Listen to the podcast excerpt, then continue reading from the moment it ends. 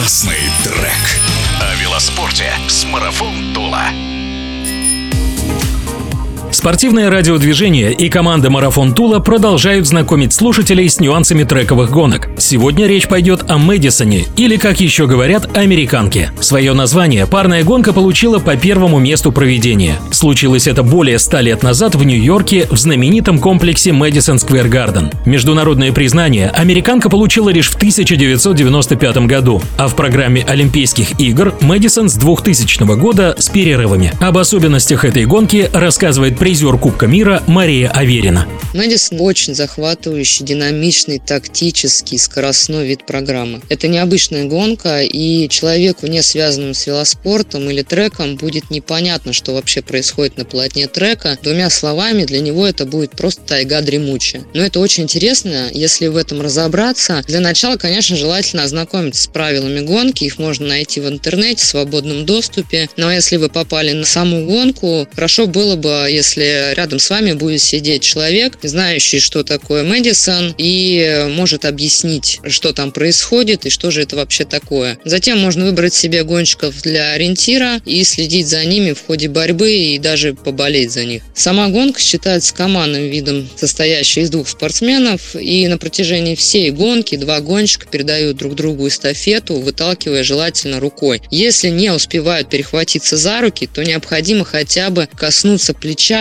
спины, там, локтя, ноги, до чего угодно, лишь бы передать смену напарнику, иначе второй гонщик не сможет влиться или заменить своего напарника. Максимальное количество пар на полотне не должно превышать 18. Умножаем на 2, и того 36 спортсменов на полотне трека, а так как этот вид считается экстремальным, то больше никак нельзя из-за риска столкновения и получения травм. 18 гонщиков находятся в самой гонке, а их напарники отдыхают на вираже трека и ждут своей смены. Выигрывает та пара, которая оказалась быстрее, хитрее, техничнее и набрала большее количество очков за всю гонку. Если увидеть эту гонку вживую и разобраться в ней, то равнодушным к ней вы не останетесь 100%. Захватит дух от макушки до самых пят. У женщин самая большая дистанция в Мэдисоне 30 километров, а у мужчин 50. На усмотрение судей дистанция может быть короче в зависимости от ранга соревнований. Каждый десятый круг разыгрывается финиш, и по месту прихода гонщики зарабатывают себе очки. Первое место 5 очков, второе место 3 очка, третье место 2 очка, четвертое место 1 очко. Заключительный финиш очки удваиваются, то бишь 10 очков, 6 очков, 4 и 2 очка. Еще есть круг преимущества, который равен 20 очкам и приплюсовывается в копилку ранее набранных очков, ну или не набранных очков. У женщин эта гонка появилась совсем недавно, нежели чем у мужчин, и они едут более технично, но женщины едут агрессивнее, если сравнивать с международным уровнем, но тем интереснее. Первый Мэдисон, а точнее многодневная гонка Мэдисон, которая проводилась у нас в Санкт-Петербурге еще в 2016 году, и я в паре с Дианой Климовой одержали победу, а в 2017 году и мы, и сам Мэдисон дебютировали на чемпионате мира в Гонконге. На сегодняшний день я езжу в паре с Марией Ростовцевой, мы очень неплохо сработались с ней, и во время гонки друг друга прекрасно понимаем, и я ей полностью доверяю. Она надежна надежный, смелый, шустрый напарник. А атмосфера и общение у нас легкая, и никто не перетягивает одеяло на себя. Если вдруг во время гонки появляются ошибки, тут же стараемся их исправить совместной работы. И на самом деле это дорогого стоит, и спасибо ей за это. Мария Аверина подчеркивает, что взаимопонимание членов команды очень важно на треке. Это гонка командная, и в ней работают оба спортсмена, и каждый вносит свой вклад в результат. Конечно, у каждого гонщика свой стиль езды, и поэтому оба спортсмена должны прислушиваться научиваться слышать и чувствовать друг друга, и тренера, который ведет по самой дистанции, иначе гонка может не получиться. А уже после в видеоповторе можно сделать разбор полетов и увидеть действия, свои ошибки и напарника, что было сделано правильно или неправильно, и потом уже эти ошибки исправлять в ходе тренировок или же гонок. По мнению Марии Авериной, лучшая тренировка – это гонка. Надо быть готовой к ней и ко всему, что может произойти на треке. Так как эта гонка непредсказуемая и расклад может может обернуться в любую сторону, как в плюс, так и в минус, а подготовиться к ней может за счет тренировок и опыта, набранного в самих гонках. По-другому никак иначе. Самая лучшая тактика в моем случае – это импровизация, настрой на победу, терпи, страдай, делай все, что в твоих силах, но победа должна быть в кармане. В эфире спортивного радиодвижения была велогонщица команды «Марафон Тула» Мария Аверина.